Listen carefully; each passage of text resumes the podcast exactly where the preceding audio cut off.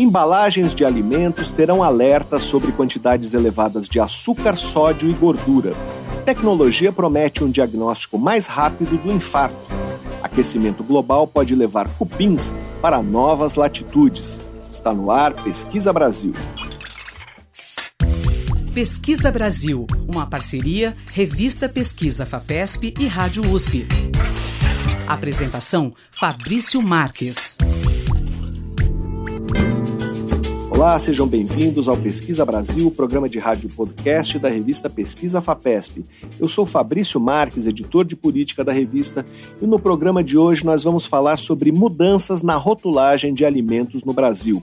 Embalagens de alimentos industrializados com grandes quantidades de açúcares adicionados, gorduras saturadas e sódio passarão a ter um selo frontal para alertar o consumidor sobre a presença exagerada desses nutrientes quem vai explicar quais são os objetivos dessa mudança é a nutricionista Laís Amaral, supervisora técnica do Programa de Alimentação Saudável e Sustentável do Instituto Brasileiro de Defesa do Consumidor, o IDEC, que é uma das entidades que participou das discussões sobre a nova rotulagem. Outro tema do Pesquisa Brasil é um dispositivo capaz de diagnosticar um infarto rapidamente. A rapidez é um fator crucial para salvar a vida ou evitar sequelas em pacientes infartados. Nosso entrevistado é o engenheiro biomédico Raul de Macedo, fundador da empresa CorSync, que vem desenvolvendo essa tecnologia. Também vamos discutir como o aquecimento global poderá levar populações de cupins para novas latitudes do planeta, em consequência, aumentar ainda mais a liberação uh, na atmosfera de um dos gases de efeito estufa, é, quando esses insetos digerem a madeira é liberado gás carbônico. O ecólogo André Dangioli, que participou de um estudo recente sobre o impacto das mudanças climáticas no crescimento de populações de cupins, vai apresentar os resultados desse trabalho. Você pode acompanhar o conteúdo de Pesquisa FAPESP nos nossos perfis nas redes sociais. Nós somos arroba Pesquisa FAPESP no Facebook e no Twitter e no Instagram, arroba Pesquisa FAPESP. Para ficar por dentro de tudo que publicamos, você também pode se cadastrar na nossa newsletter usando o botão newsletter no site da revista Pesquisa FAPESP, que é o revistapesquisa.fapesp.br, ou então se inscrever no nosso canal no serviço de mensagens instantâneas Telegram procure por Pesquisa FAPESP ou arroba pesquisa underline FAPESP. E para ouvir Pesquisa Brasil quando quiser, é só acessar revistapesquisa.fapesp.br ou então os principais agregadores de podcasts. Pesquisa Brasil, uma parceria da revista Pesquisa FAPESP e Rádio USP. Apresentação: Fabrício Marques foram anunciados os vencedores das categorias científicas do Prêmio Nobel. O geneticista sueco Svante Paabo, do Instituto Max Planck de Antropologia Evolutiva em Leipzig, na Alemanha, foi o ganhador do Nobel na categoria Medicina ou Fisiologia.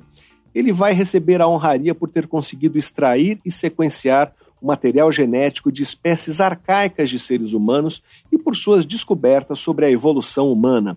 Seu trabalho permitiu analisar o material genético dos neandertais, um parente próximo dos seres humanos modernos que foi extinto há cerca de 30 mil anos.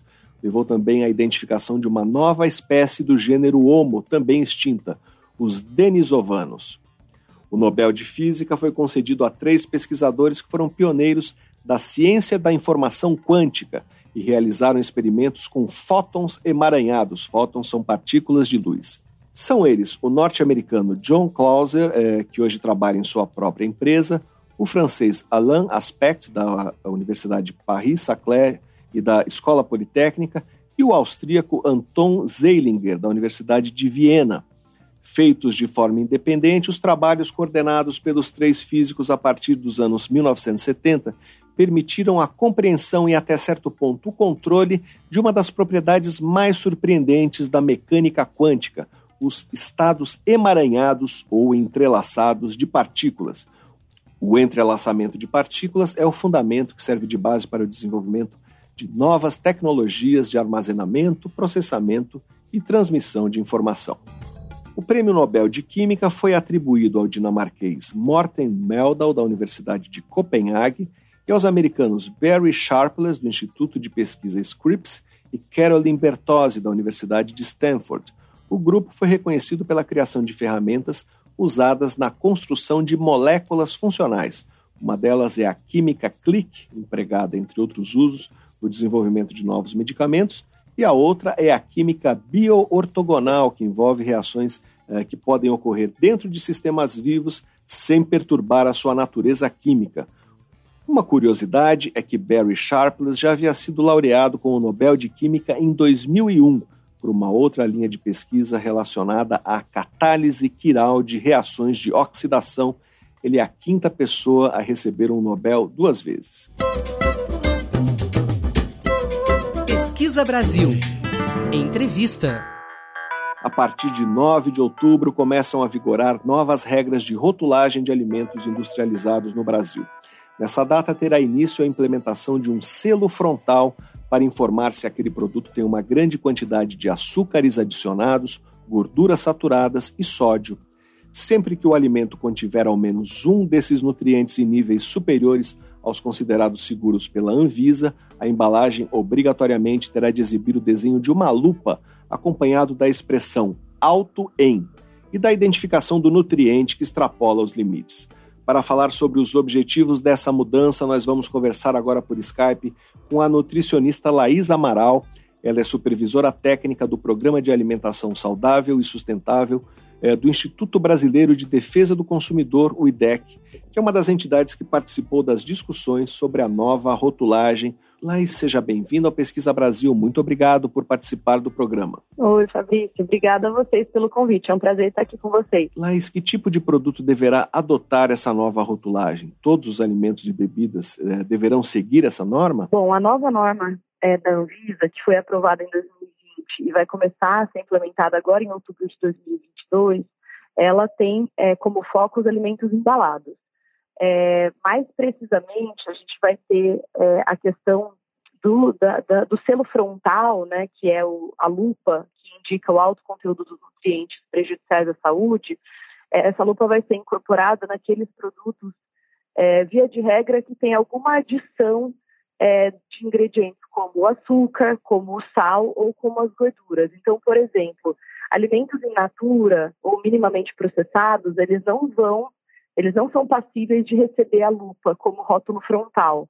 Ou também, por exemplo, um pacote de sal ou um pacote de açúcar, não faz sentido eles receberem um selo de alto em sódio ou alto em açúcar, né? Então, tem algumas exceções, alguns produtos vão ser, é, eles não são passíveis de receber a lupa. Então, via de regra, são aqueles produtos embalados que têm a adição de sódio, de açúcar ou de gordura na sua composição. E por que o foco nesses três nutrientes? Bom, esses três nutrientes, o açúcar adicionado, a gordura saturada e o sódio, são nutrientes que a gente chama de críticos. Então, eles têm é, já uma ampla gama de evidência científica demonstrando que seu consumo em excesso vai causar doenças crônicas não transmissíveis, né, que é o que a gente chama, que é basicamente o excesso de peso, a obesidade, o diabetes, doenças do coração, né, a própria hipertensão, a pressão alta e alguns tipos de câncer. Então, é, esses três nutrientes foram foco né, da nova regulamentação da Anvisa, a inclusão dessa lupa, por conta dessa associação já comprovada com essas doenças. Nós estamos conversando com a nutricionista Laís Amaral, é, supervisora técnica do Programa de Alimentação Saudável e Sustentável do Instituto Brasileiro de Defesa do Consumidor, o IDEC. Laís, você mencionou que açúcares adicionados, gorduras saturadas e sódio são nutrientes críticos. É, eles são associados a que tipos de problema de saúde? Tá. Bom, é, os produtos é, que vão ser rotulados, né, como, como eu tinha dito, é, são aqueles produtos que vão ter adição de alguns desses nutrientes críticos, como açúcar, sódio, a gordura. Eles são basicamente os produtos processados e ultraprocessados. Então, o que, que são esses produtos? Né? Os produtos processados são aqueles que têm a adição é, de, de sal, açúcar ou gordura. Os ultraprocessados são os produtos que têm a adição de sal, açúcar ou gorduras, mas também têm a adição de aditivos alimentares, de alguns ingredientes que só têm um uso, uso exclusivo na indústria, que a gente não encontra em casa. Então, por exemplo, a gordura hidrogenada, é, amido modificado, então são ingredientes que a gente não tem na nossa cozinha. E os aditivos alimentares da mesma forma, são os corantes, os, é, os adoçantes também, é, os aromatizantes. Então, são é, ingredientes que são colocados nesses produtos para deixar, é, para deixar eles é, para fazer com que eles sejam mais sensorialmente aceitáveis. Então, melhore o sabor, melhore o odor, melhore a textura. Esse é, é, o, é o, tipo de ingrediente que é adicionado ao, ao alimento ultraprocessado. E esses tipos de produtos, eles têm, né, os, os ultraprocessados, eles devem ter seu consumo evitado. A gente já tem muita evidência científica demonstrando a relação que tem entre o consumo desses produtos com o desenvolvimento de doenças crônicas não transmissíveis, como obesidade, diabetes, algum tipo de câncer, doenças do coração.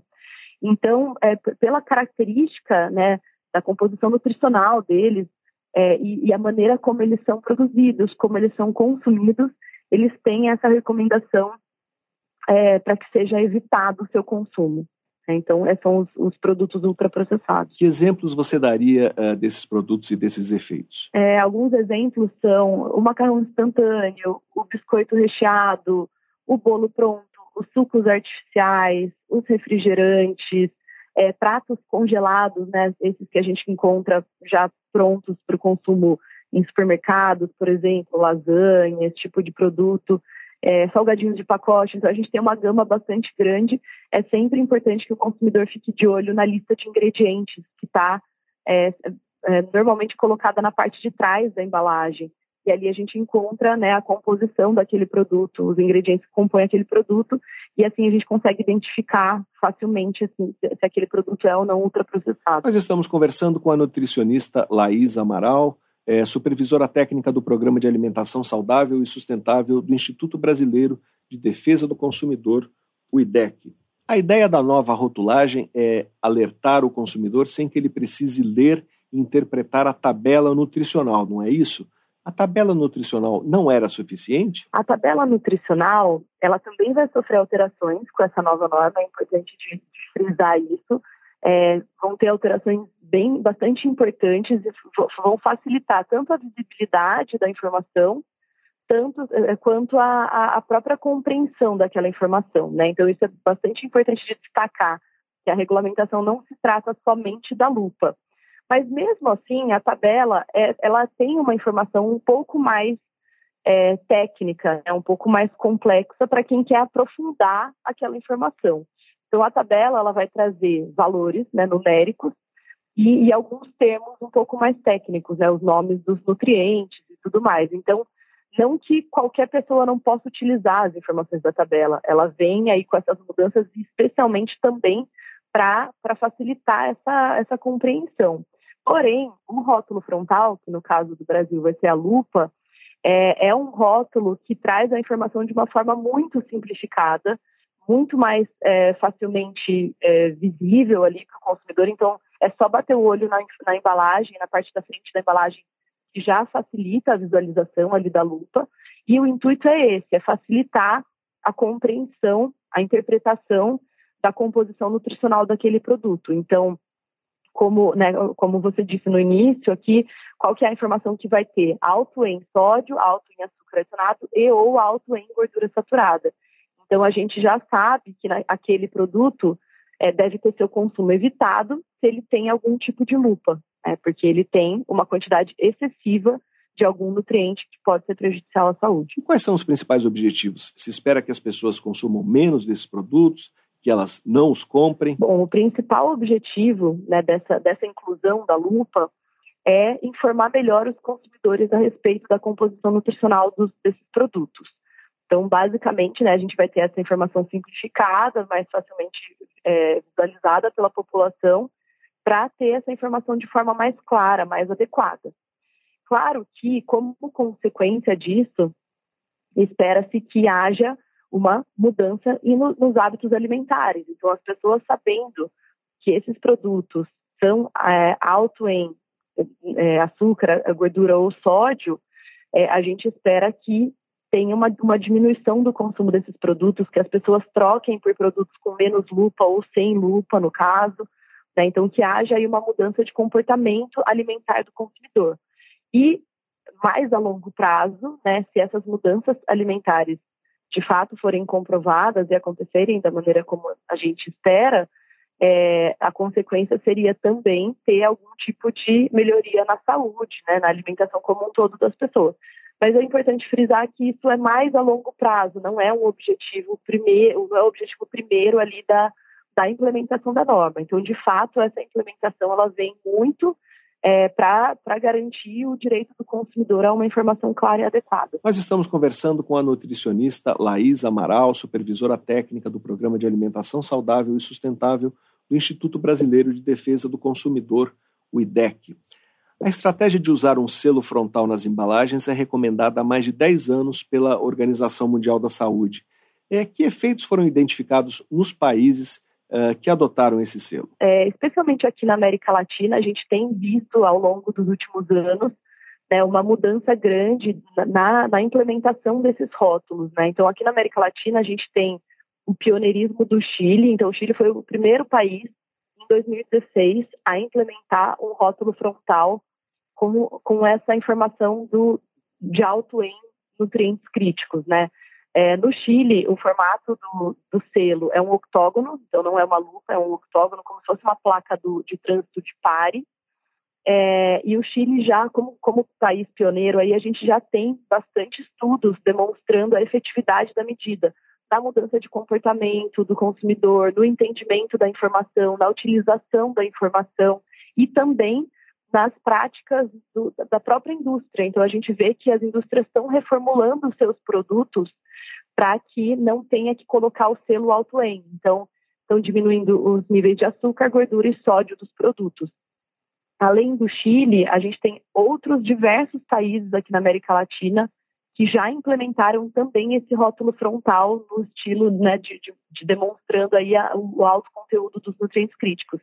Então a gente tem o Peru, que também tem os octógonos, a gente tem a, é, o Uruguai, o México e a Argentina mais recentemente. Então a gente tem visto aí uma onda né, de, de implementações. E tem outros países que estão com discussões avançadas, como a Colômbia, por exemplo, e aí alguns outros países da América Central, Caribe, também têm discutido bastante essa medida, né? Então, como ela já, se, já foi comprovada efetiva, então é, essa onda aí está tá, tá pegando bastante os países da região. Fora da América Latina, como está? Fora da América Latina, a gente tem dois países que têm a implementação já do, desse rótulo também, indicando alto conteúdo dos nutrientes críticos, que é o caso de Israel e, e mais recentemente do Canadá.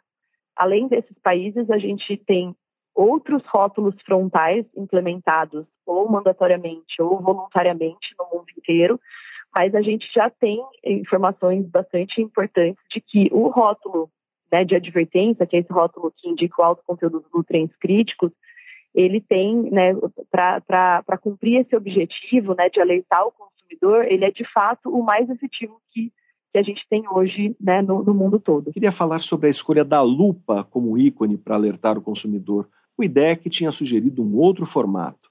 Por quê? É, qual seria a forma mais adequada de fazer esse alerta? Bom, a gente, pelo IDEC, né, a gente participou de todo o processo regulatório desde o seu início e a gente, juntamente com pesquisadores do design da informação da Universidade Federal do Paraná, é, a gente desenvolveu um modelo é, baseado no modelo chileno, que é o modelo dos octógonos, é, adequado para a população brasileira. Então, foi um modelo de triângulos. Então, seria um triângulo preto dentro de um, de um, de um quadrado branco, indicando o alto conteúdo dos nutrientes críticos. Né? Esse foi o, a proposta que o IDEC fez desde o começo.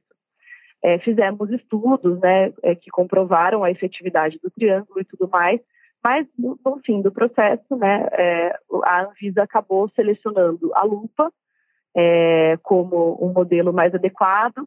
À época, a gente não tinha evidências científicas falando sobre a, a, maior efetividade da lupa. Hoje a gente tem alguns estudos ainda também, né, são, é sempre interessante que a gente tenha mais e mais evidências sobre isso. Hoje a gente já tem alguns estudos que demonstram, sim, que a lupa é, tem uma, uma certa efetividade, né? Então a gente também quer ver como é que a, a lupa vai se sair é, junto aos consumidores brasileiros agora a partir da implementação. Né? Então é, é, sempre interessante a gente manter isso nessa né, é, o olho aberto, né? Para a gente testar, para a gente monitorar, para ver como a população vai vai responder a esse novo rótulo, né? Então, a gente tem algumas evidências anteriores à implementação de que a lupa tem um potencial aí, mas a gente gostaria de, né, de, de continuar acompanhando para ver se de fato ela vai ter uma, uma boa resposta com a população brasileira, né? Assim como os octógonos tiveram uma boa resposta no Chile e em outros países. Então, a gente mantém nosso monitoramento, a nossa avaliação aí acontecendo, para ver como é que a população vai responder. Nós estamos conversando com a nutricionista Laís Amaral, supervisora técnica do Programa de Alimentação Saudável e Sustentável do Instituto Brasileiro de Defesa do Consumidor, o IDEC. Como as empresas vão fazer essa mudança? Há um prazo para que isso seja feito? começa em outubro, mas a mudança virá ao longo do tempo, não é isso? Exatamente. A Anvisa estabeleceu alguns prazos distintos, dependendo do tipo de produto ou do tipo de empresa. Então, isso é importante, bem importante de destacar que a partir de agora, de outubro né, de 2022, os rótulos que é, vão ser, né, já vão ter que trazer essas mudanças, são os rótulos dos novos produtos que entrarão no mercado. Então, por exemplo, um produto que, que, que é, vai ser produzido até o dia é, 8 de outubro, anteriormente à implementação da norma, ele vai poder ser comercializado até o seu prazo de validade, até o final do prazo de validade. O que, isso significa? Que haverá produtos no mercado, mesmo após o início da implementação, que não terão a lupa, mas não porque não porque a composição deles não, não indica ter a lupa, mas porque eles ainda estão dentro do prazo de validade. E a partir do dia 9 de outubro de 2022, a gente vai ter aí essas mudanças acontecendo nesses produtos que são que vão entrar no mercado de maneira nova, ou novos produtos, né? Então, produtos com composições diferentes, embalagens diferentes e tal, ou mesmo aqueles produtos antigos, mas que serão produzidos após essa data. Aí, é, a partir do, de outubro do ano que vem, a gente tem é, o prazo mais longo para o início da implementação para as empresas de pequeno porte, né, pequenos produtores. Então, a Anvisa deu um prazo maior para essas empresas, e a partir de outubro de 2024, é, até outubro de 2024, desculpa, a gente vai ter a implementação é, dos, dos refrigerantes em embalagens retornáveis. Né? Então, bebidas, de maneira geral, em embalagens retornáveis, mas o exemplo mais clássico aí é o refrigerante, né? embalagem de vidro, por exemplo.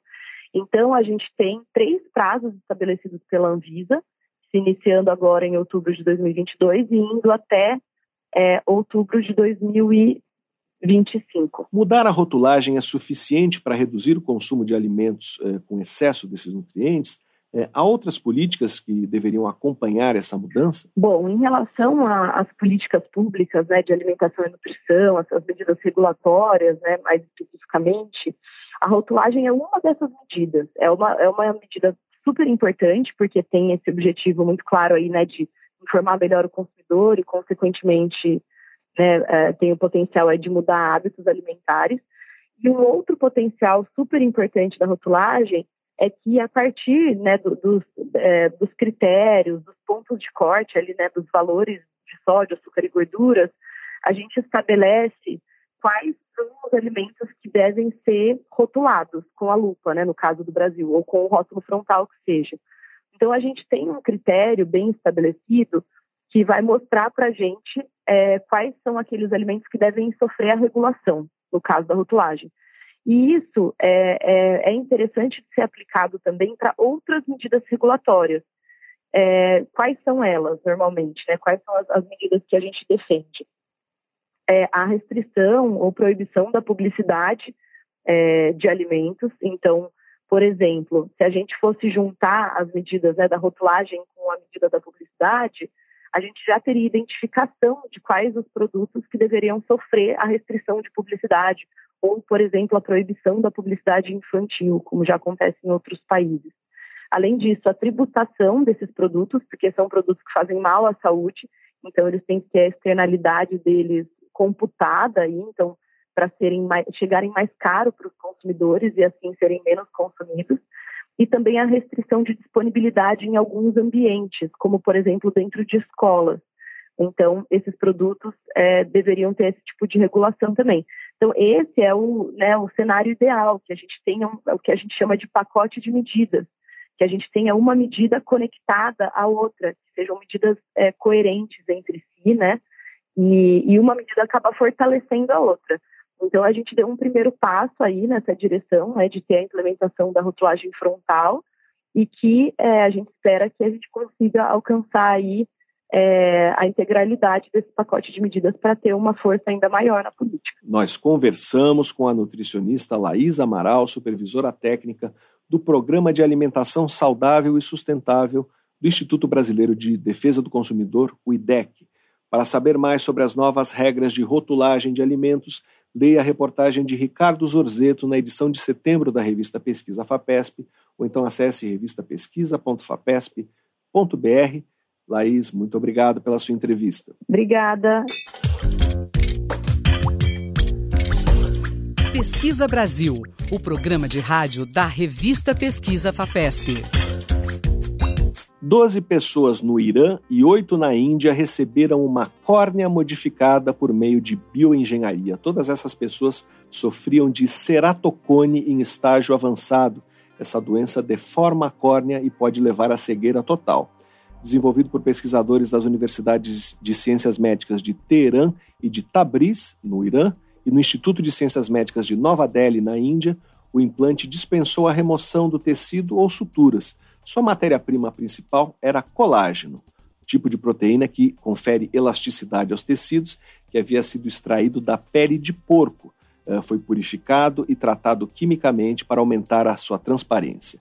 Três participantes da Índia, que antes eram cegos, recuperaram plenamente a visão.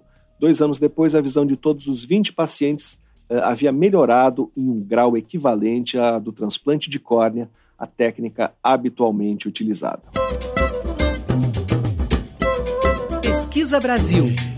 Entrevista. Um fator crucial para salvar a vida das pessoas que sofrem um infarto é o diagnóstico rápido. Uma empresa de base tecnológica chamada CoreSync está desenvolvendo uma ferramenta capaz de é, medir em apenas 10 minutos o nível de troponina cardíaca, que é o principal biomarcador de um infarto. Para falar sobre esse dispositivo, nós vamos conversar agora por Skype com o engenheiro biomédico Raul de Macedo. Ele é fundador da CoreSync.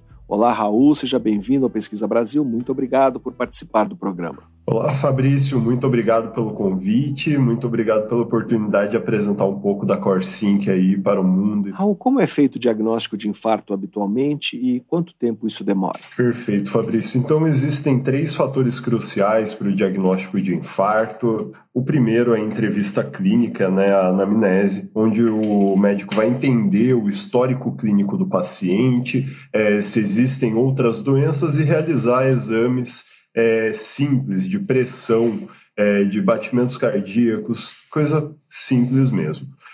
O segundo fator, e um dos mais importantes, é o eletrocardiograma, aquela onda do coração que todo mundo conhece bem, é, e ele sofre uma pequena alteração em um dos seus segmentos, é, é chamado de supra.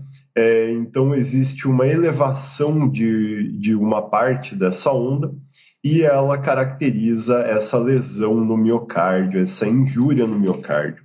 Mas isso só acontece depois que a injúria já está é, num, em um estágio relativamente avançado. O biomarcador é, do infarto no sangue, então a troponina cardíaca, que é uma, uma proteína liberada quando o miocárdio sofre injúria, ela é o terceiro fator para esse diagnóstico e ele vem sendo cada vez mais utilizado e mais recomendado pelas sociedades de cardiologia. O grande problema é que ele é um gargalo. Ele leva no mínimo uma hora para ser feito. Então é um exame de sangue complexo que normalmente é feito em laboratórios e dentro do laboratório no mínimo uma hora. Fora a questão logística para levar esse sangue até o laboratório e passar ele na frente de todos os outros exames que estão sendo feitos lá. Qual é o problema dessa demora? É, o que representa essa uma hora de espera que você mencionou? Bom, Fabrício, o problema é que existe uma máxima na, na patologia clínica, na área de medicina, que fala tempo é músculo quando falamos de infarto. Então, quanto maior o tempo até revascularizar esse paciente, então restabelecer a irrigação de sangue no miocárdio, é, maior a lesão, maior a injúria, e isso pode acarretar em óbito ou uma insuficiência cardíaca. Então, as consequências são realmente catastróficas e elas pioram conforme o tempo passa. É, o paciente é, dizem que ele perde é, alguns anos de vida a cada minuto sem um tratamento, quando é um caso de infarto. Nós estamos conversando com o engenheiro biomédico Raul de Macedo, fundador da empresa CoreSync. É, falando agora sobre o método que vocês estão desenvolvendo na CoreSync, em quanto tempo ele faz o diagnóstico de infarto? Ô Fabrício, então o tempo de máquina, né, o tempo é, de processamento é de apenas oito minutos contra uma hora do laboratório hoje. Mas é muito importante que você entenda também que toda a logística ela é drasticamente é, reduzida. Então, o que antes podia significar três até cinco horas em um serviço de emergência, agora vão ser apenas aqueles oito minutos, porque nós utilizamos sangue total que não precisa de uma centrifugação, de uma estrutura laboratorial, não precisa de um técnico de laboratório e não precisa né, desse deslocamento, porque nós colocamos o nosso dispositivo no ponto de atendimento. Por isso, point of care. Como funciona exatamente esse teste? Perfeito. Então, o, o sangue é coletado do paciente, é sangue venoso, tá? É, não é sangue capilar por enquanto é, porque as concentrações são muito pequenas.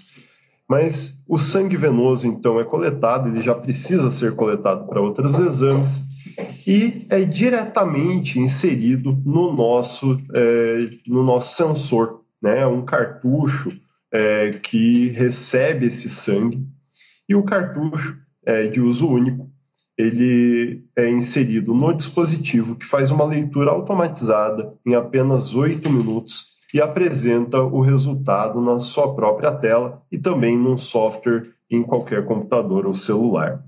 É, também vale dizer que é, esse sangue total ele precisa de um anticoagulante, seja DTA ou heparina. Nós estamos conversando com o engenheiro biomédico Raul de Macedo, fundador da empresa CorSync. Uh, qual é a precisão desses resultados? Isso já foi avaliado? Nós estamos agora em fase de validação clínica, mas em testes de bancada nós obtivemos é, valores muito interessantes, idênticos aos obtidos em laboratório hoje. Então, é, quando falamos de um teste desse em laboratório, a gente fala de coeficientes de variação na faixa de 7% é, e o nosso dispositivo tem apresentado 6,8% bancada. Então é muito próximo é, e realmente isso é inédito, porque hoje existe uma relação é, de trade-off entre o tempo de exame e a precisão. Já existem outros testes point of care, mas eles não têm é, um coeficiente de variação é, para ser considerado diagnóstico. E é aí que, a, que vem a grande revolução do que a Corsync está fazendo, que é o primeiro point of care com precisão diagnóstica, com um coeficiente de variação abaixo de 10% no valor de referência. Isso é inédito no mundo, não só no Brasil. Suponha que o teste indique que o paciente teve um infarte. Ah, esse diagnóstico precisa ser confirmado em outro exame? É o que acontece em seguida. Perfeito, Fabrício. Você tocou em um ponto muito importante, porque o que acontece hoje é que todo paciente precisa de no mínimo dois exames é, para verificar se aquela troponina está sendo alterada, está realmente variando ao longo do tempo. E isso é um grande indicativo de infarto. Se ela estiver estável, alta, é, talvez seja uma doença crônica. É, então, o médico precisa de dois exames. Dois exames, cada um levando uma hora, isso pode significar aí muito tempo de espera. E com a Corsync, em apenas 16 minutos, seria possível já ter duas, é, dois valores de troponina. E depois disso, o que, que o médico vai fazer? Ele vai avaliar é, os valores de troponina. É um teste quantitativo, então é, nós não dizemos sim ou não, mas sim damos um número para que o médico é, faça a avaliação clínica dele e decida se é um quadro de infarto ou não. E isso vai gerar é, a decisão de tratamento dele. Então, é, ele vai avaliar se vai fazer um tratamento medicamentoso, né, se vai é, para o cateterismo, é, vai receber um stent, é, ou se vai para a mesa cirúrgica. Então, existem vários desfechos possíveis e o valor da troponina é crucial para decidir qual deles seguir mas quem faz isso é sempre o médico. E o atendimento clínico na hora, não? Uh, os medicamentos e o que a situação pedir como emergência, não é isso? Exatamente. O tratamento medicamentoso, muitas vezes, ele é, é, é o primeiro passo enquanto o paciente aguarda para um tratamento definitivo. Então, receber ali é algo para. É, como na linguagem popular o pessoal fala, para afinar o sangue, é realmente o primeiro passo é, seja um maço de AS infantil ou seja realmente um medicamento é, para fazer ali o, o, é, o controle da trombólise do paciente. Nós estamos conversando com o engenheiro biomédico Raul de Macedo, fundador da empresa CorSync. É, em que fase de desenvolvimento estão o teste e o dispositivo? É, o que falta para que tenha aplicação comercial? Nós estamos agora com o dispositivo e o sensor é, completamente desenvolvidos e em testes finais de bancada é, para agora, ainda no mês de outubro, iniciarem os testes clínicos. Os testes clínicos eles são uma fase crucial para qualquer dispositivo, para qualquer tecnologia área médica é, em que o, um hospital, é, com aprovação do Comitê de Ética em Pesquisa interno, ele vai fazer o uso desse dispositivo em ambiente controlado, é, sem a interferência do fabricante, sem interferência de quem desenvolveu. Então, é um estudo totalmente sem viés, é, feito por um hospital independente, e isso vai gerar dados. É, e esses dados são a principal base para o dossiê técnico, que é o passo é, para mandar para a Anvisa e receber finalmente a aprovação para comercialização. Então, nós estamos agora na porta do gol, é, quase podendo comercializar, dependendo apenas desses testes em campo para colocar a solução no mercado. E quanto tempo vocês calculam que isso deverá levar? Bom, dentro do hospital são cerca de cinco meses em teste para atingir o N da pesquisa. É, então nós teremos aí uma fase de redação do dossiê e depois a fase de aprovação da Anvisa, que são mais 90 dias. Provavelmente é, próximo do meio do ano que vem, né, em meados de junho, julho de 2023, a solução vai estar disponível para o mercado. Nós estamos conversando com o engenheiro biomédico Raul de Macedo, fundador da empresa CorSync. É, o dispositivo será usado em ambulâncias, é, só em pronto-socorros? É, qual é o foco? Perfeito. Então, hoje existem cerca de 8 mil hospitais com atendimento de urgência e emergência no Brasil e eles são o nosso principal cliente ou, pelo menos, os iniciais. Aí, é, esses hospitais que recebem pacientes né, de, com dor torácica e aplicam o protocolo é, de dor torácica, eles vão realmente usar essa, essa tecnologia no, na sala de emergência ou triagem deles, é, realmente ali na linha de frente. Agora, você citou ambulância. A nossa vontade é colocar nossa tecnologia em ambulância, mas isso exige algumas certificações a mais com o Imetro e é uma complexidade um pouco maior, uma complexidade técnica. Mas vamos chegar lá é, daqui a pouco. Em outros países existem tecnologias semelhantes? Ótima pergunta. É, na verdade, o exame de troponina é feito em todo mundo e existem aí grandes players, né, as, algumas empresas de referência é, fazendo esse tipo de, de solução em todo mundo. É, mas, como eu, eu falei anteriormente, o grande problema é que existe esse trade-off entre precisão e, é, e tempo de teste. Então, todas as soluções precisas são lentas, todas as soluções rápidas não têm precisão para diagnóstico. Isso não só aqui no Brasil, isso na Alemanha, nos Estados Unidos, no Japão. em todo lugar.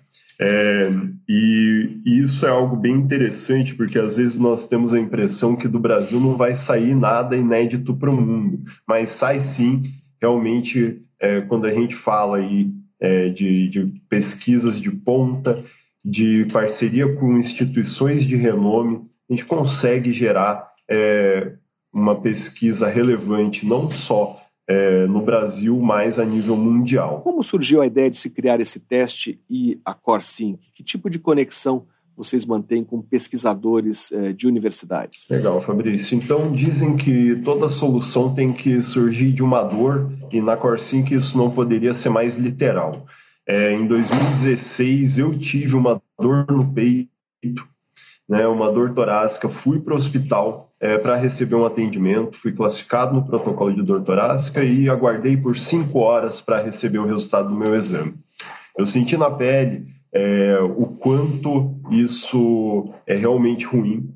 É, felizmente, não era um infarto no meu caso, era apenas uma crise de ansiedade, estresse, é, mas se fosse um infarto, eu podia não estar tá aqui para contar essa história.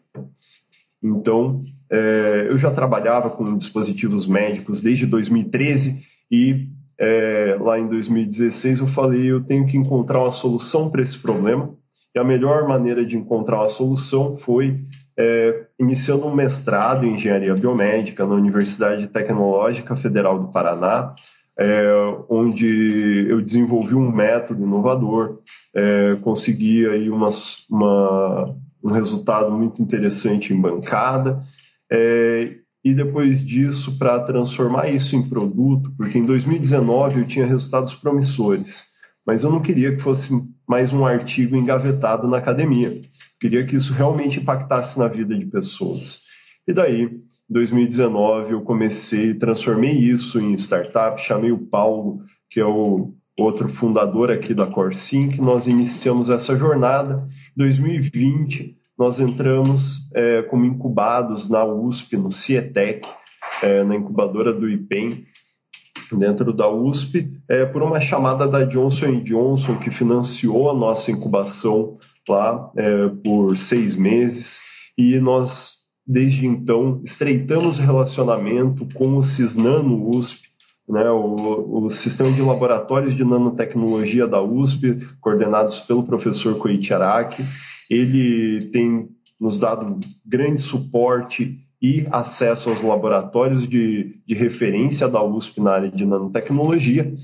E hoje nós temos aí três é, pesquisadores, doutores é, em diversas áreas, química, é, biologia, física, dentro da USP, usando o complexo do Cisnano, e também um time de engenheiros, designers, é, programadores, fazendo a parte do dispositivo e da tecnologia.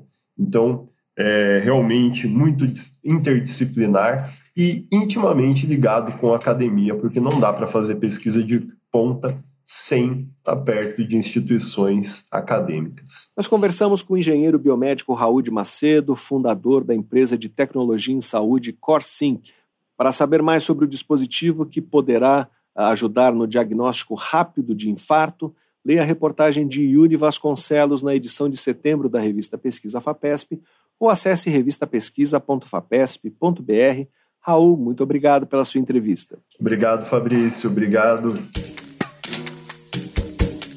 Você ouve Pesquisa Brasil. apresentação: Fabrício Marques.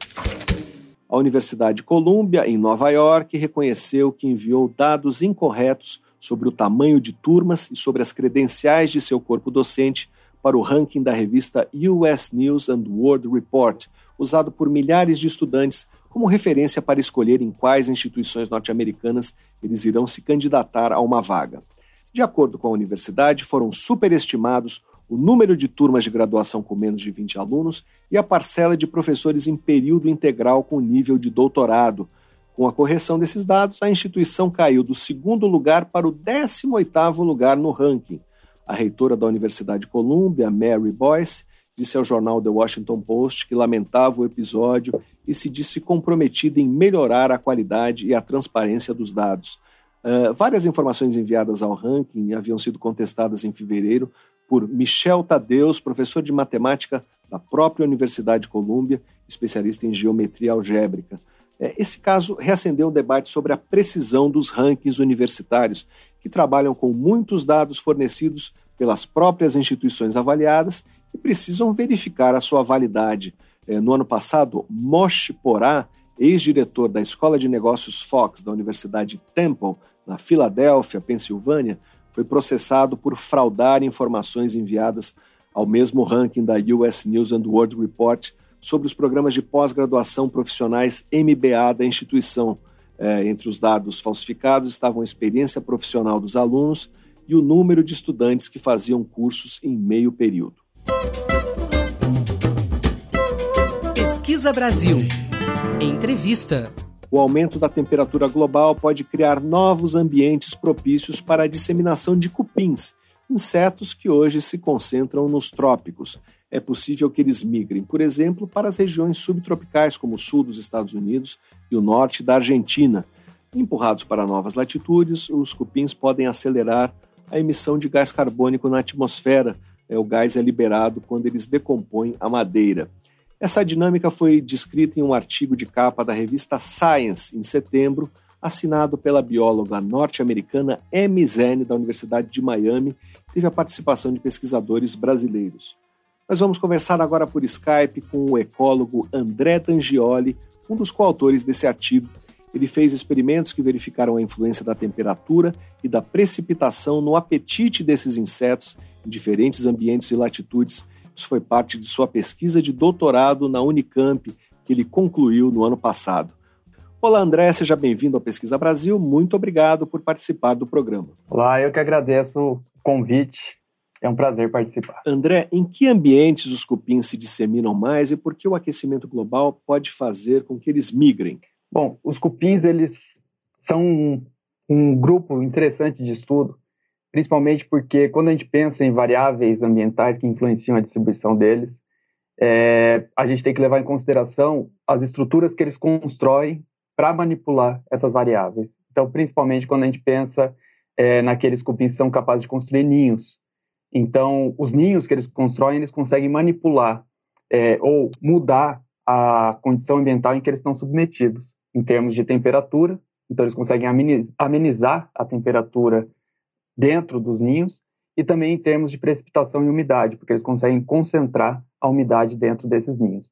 Então, quando a gente formulou as hipóteses a princípio, é, nós pensamos que realmente os cupins eles teriam uma maior dom, dominância em termos de ciclagem de nutrientes e ciclagem de carbono nas áreas que fossem mais quentes e mais secas. O aquecimento global é, pode fazer com que haja mais regiões propícias é, ao crescimento dos cupins, é isso? Exa exatamente. Então, nesse estudo, né, é, fizemos também uma projeção em termos de. A princípio, nós mapeamos quais seriam as regiões em que eles melhor realizariam a decomposição, que mais favoreceriam a decomposição por cupins. E, de fato, encontramos que as regiões mais quentes e mais secas favorecem a atividade deles. Por fim, nós fizemos, então, uma projeção do clima, dados alguma, alguns dos modelos climáticos que nós temos, para prever como seria, como seria o clima daqui a alguns anos, né? É, e o que nós encontramos foi o seguinte: com o avanço das áreas quentes e secas pelas mudanças climáticas, isso também vem acompanhado de um avanço na distribuição dos cupins para essas áreas que vão se tornar quente e seca com o passar dos anos. Nós estamos conversando com o ecólogo André Dangioli. André, em que lugares a pesquisa foi feita e como vocês conseguiram avaliar a, a adequação dessas regiões ao apetite dos cupins? Bom, o, o grupo né, de trabalho foi muito grande, então reuniu é, quase que uma centena de pesquisadores ao redor de todo o globo. Ele foi organizado pela, coordenado pela professora Amy Zane, que está agora na Universidade de Miami, mas na época era da Universidade George Washington. Então, foi um grupo muito grande e a ideia desse grupo era padronizar o, o modelo experimental. Então, era um modelo experimental relativamente simples que podia ser facilmente replicado em diversas regiões por diversos tipos de pesquisadores, diversos grupos de pesquisadores. Então, as áreas foram as mais diversas. É, nós tivemos áreas montanhosas, é, áreas desérticas, florestas tropicais, isso em, em quase todos os continentes, tirando a Antártica. Né? Então, por exemplo, nas Américas, na África, na Europa, no Sudeste Asiático, principalmente, e na Oceania, é, nós tivemos áreas de estudo. Aqui no Brasil, o, o grupo que eu fiz parte, né, que eu fui orientado pelo professor Rafael Oliveira, nós fizemos o estudo na, no Cerrado. Então, principalmente, eu fiz os estudos em Tirapina, na Serra da Canastra e em Brasília, avaliando diversas fisionomias. Então, em áreas campestres, em áreas de savana e em áreas de floresta, é, áreas mais florestais dentro do Cerrado. Que tipo de madeira foi avaliada? É, como foi feita a medição? Ah, isso é uma pergunta importante porque o tipo de madeira foi uma das principais preocupações que tivemos ao realizar o desenho experimental. Porque, sim, a madeira ela pode influenciar, as características da madeira podem influenciar na taxa de decomposição pelos cupins. Então, a preocupação foi usar uma madeira padrão. E a madeira que nós usamos foi uma espécie de pinheiro, um pinus, né? É, e com esse pinus, pinus teda, nós usamos, fizemos as iscas para medir então a taxa de decomposição pelos cupins e também por microrganismos. Por ser uma madeira de fácil decomposição, então a gente não precisaria de um tempo muito longo para conseguir pegar o efeito dos insetos e dos microrganismos na decomposição dela. Nós estamos conversando com o ecólogo André Dangioli. Com o aquecimento global, os cupins vão ampliar a sua disseminação no planeta ou só trocar de endereço? É, qual projeção vocês fazem? Então, a expectativa que foi feita é que vai haver um aumento da área que vai ser é, favorável à ação dos cupins. Então, não teria uma redução, mas teria sim um aumento dessa área que seria favorável para a ação deles. E que regiões poderiam ser afetadas? O que vocês conseguiram identificar? Então, isso vai depender do modelo de, de mudança climática que é adotado. Então, você tem um modelo mais rigoroso e um modelo menos rigoroso. É, no modelo mais rigoroso, nós teríamos um, um aumento, principalmente para o sul, né? então, tanto no, na América Latina quanto na, na África e na Oceania, haveria uma expansão para o sul da, da, da, da, ação desses cupins e também teria um avanço sobre a Amazônia, né? isso no modelo mais rigoroso, da ação dos cupins sobre a Amazônia. Isso porque a, a expectativa é que fique mais seca né? e mais quente e ela deixaria de ser uma floresta tropical úmida e passaria a ser, é, por esse processo que alguns pesquisadores têm apontado, um processo de savanização.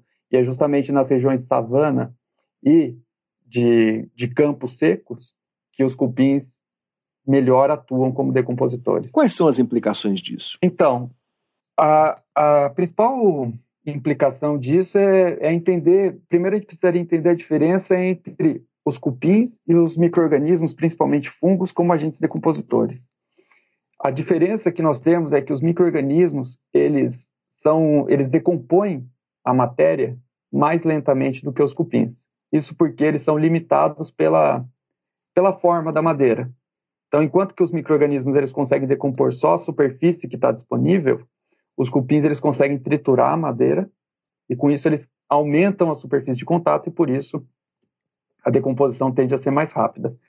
A consequência disso, de você ter uma decomposição mais rápida pelos cupins, é que a, a ciclagem, principalmente de carbono, ela se tornaria mais rápida. Então, seria os estoques de carbono em madeira morta, eles seriam mais rapidamente consumidos e emitidos como CO2 para a atmosfera.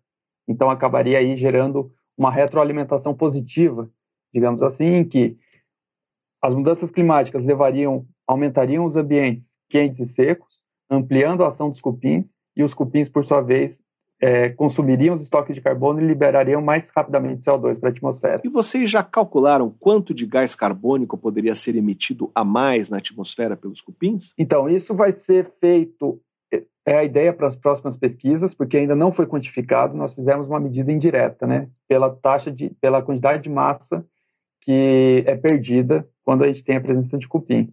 Para a gente ter uma ideia aqui, por exemplo, no Cerrado, em algumas áreas que eu fiz o estudo, enquanto que em menos de um ano os cupins comiam o bloquinho de madeira que eu usei como isca inteiro, os, a, a, taxa de perda de massa por micro-organismos não chegava a 10%.